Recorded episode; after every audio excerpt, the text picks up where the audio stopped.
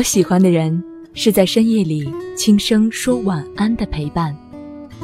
我喜欢的声音是在黑暗里带来一束光的温暖。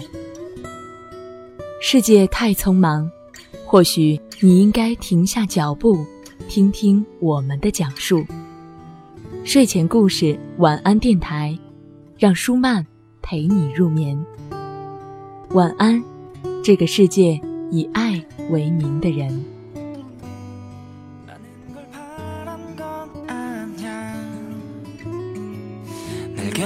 있었던 건 너의 말투 미소가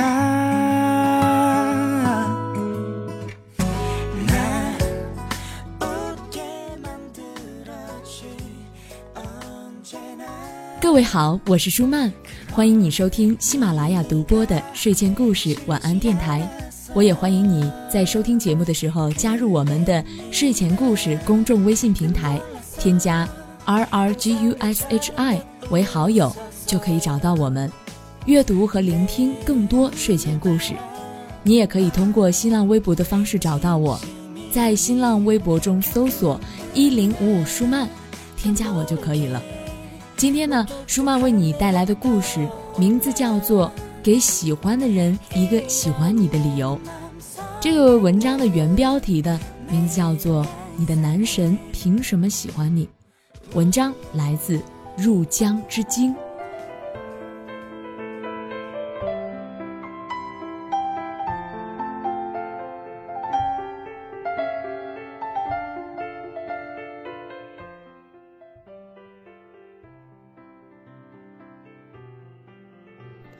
很多年前看《恶作剧之吻》，又蠢又傻的袁湘琴，最后真的降服了一代男神江直树。那部剧严重误导了当时的我，让我以为想追到男神，只要够傻、够笨、够死脑筋就行了。平凡主角的设定特有代入感，让无数追剧的女生们产生错觉：人生何必太努力？我就这么一无是处，不思进取，读书读不好，办事出差错，说不定我的江直树就会把我当袁湘琴来爱了呢。下半年大热的《夏洛特烦恼》讲的也是中年男屌丝梦中逆袭成功的故事。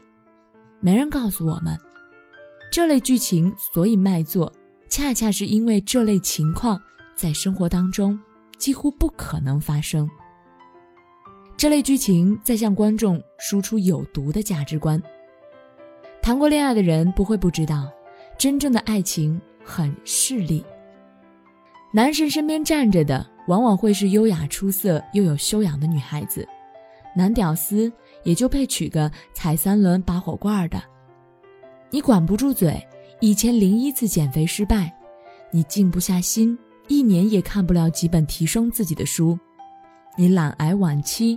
学厨、健身、练英语，通通失败告终。试问，你如此乏善可陈，男神凭什么喜欢你？我有一个闺蜜，曾经暗恋她的江直树很多年，可男生却一直把她当哥们儿。那男生长得帅气，成绩佳，家境好，而我的闺蜜不够优秀，不够出色。没有底气，昂首挺胸与男神比肩而立，只能充当朋友，以求在他的身边获得一席之地。他爱得如此卑微，终于有一次，男神空窗寂寞，作为备胎的他，终于被翻了牌子。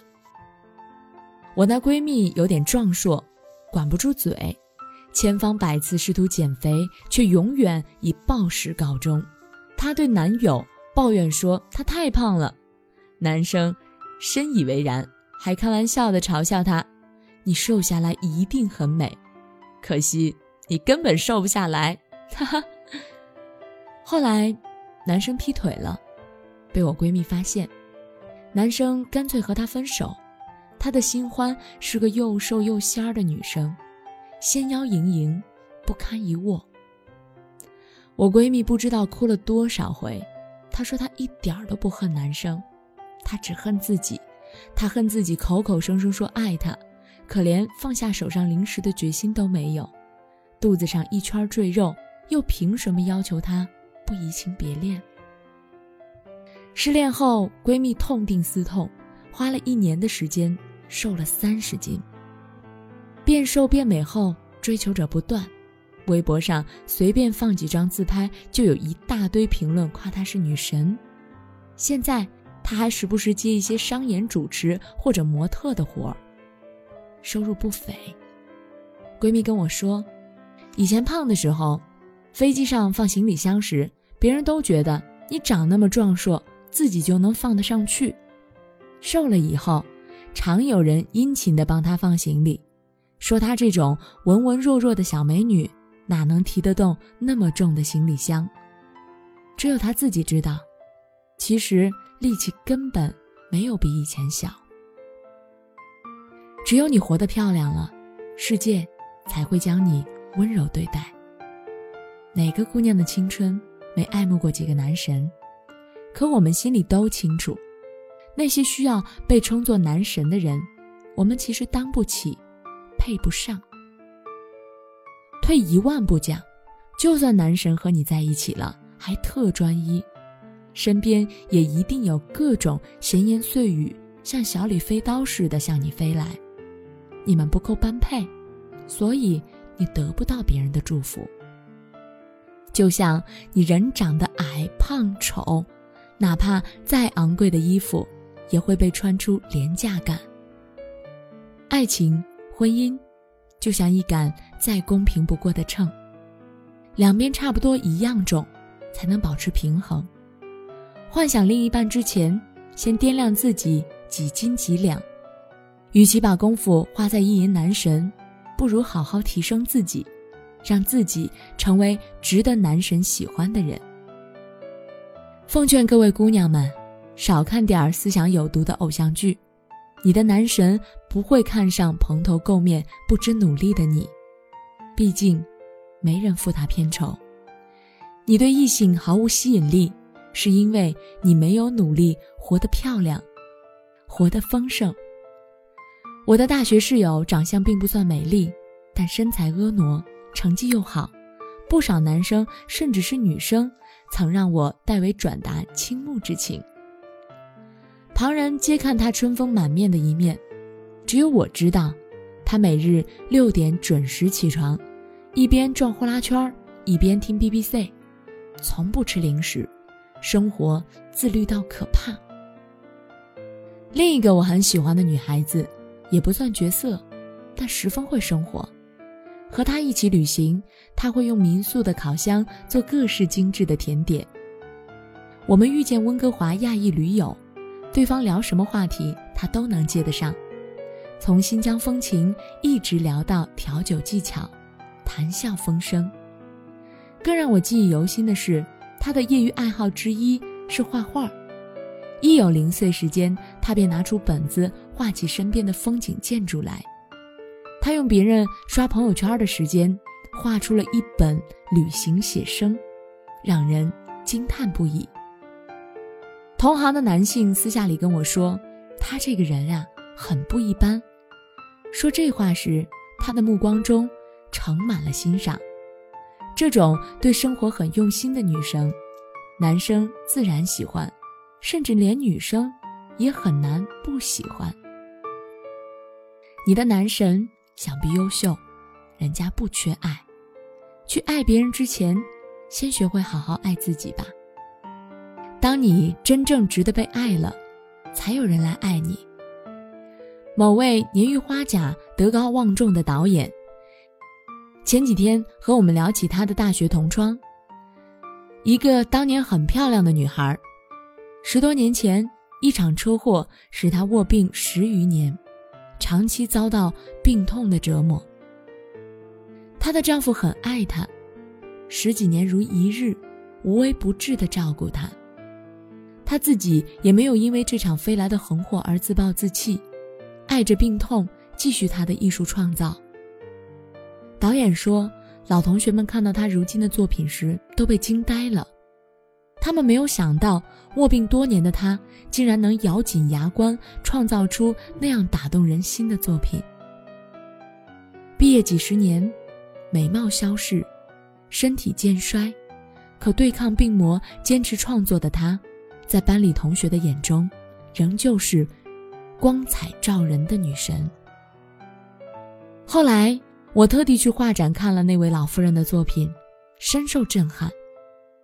那是一幅绣画，以针代笔，以色线代替颜料，密密匝匝的彩线构成一群群鱼激流勇进的画面，树影摇动，水流湍急，鱼群泼辣灵动，栩栩如生。他这样说明自己的作画缘由：人生经历必须如画中的鱼，奋力上溯。不惧水的阻拦，时可挡，当尽心尽力的完成被造的命运，您说是不是？这幅画的名字叫做《必须如此》。我想，她这样的女子，值得丈夫真爱，值得他人尊重。人生有多种活法，你可以去做随波而下的泥沙，也可以成为努力上游的鱼群，但无可否认的是。比起泥沙来，大多数人都更爱奋力上溯的鱼群。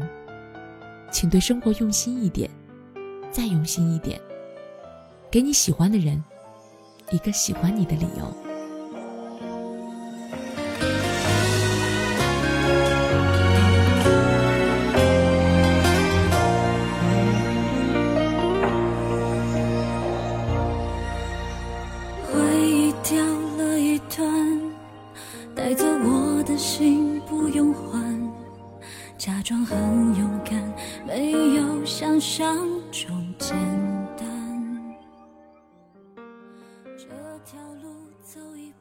这期节目就是这样。最后，舒曼代表本期策划丹丹和后期思思以及睡前故事的所有同仁，感谢你的收听，祝你晚安，好梦。是你最后做的成全，我在你选择之外。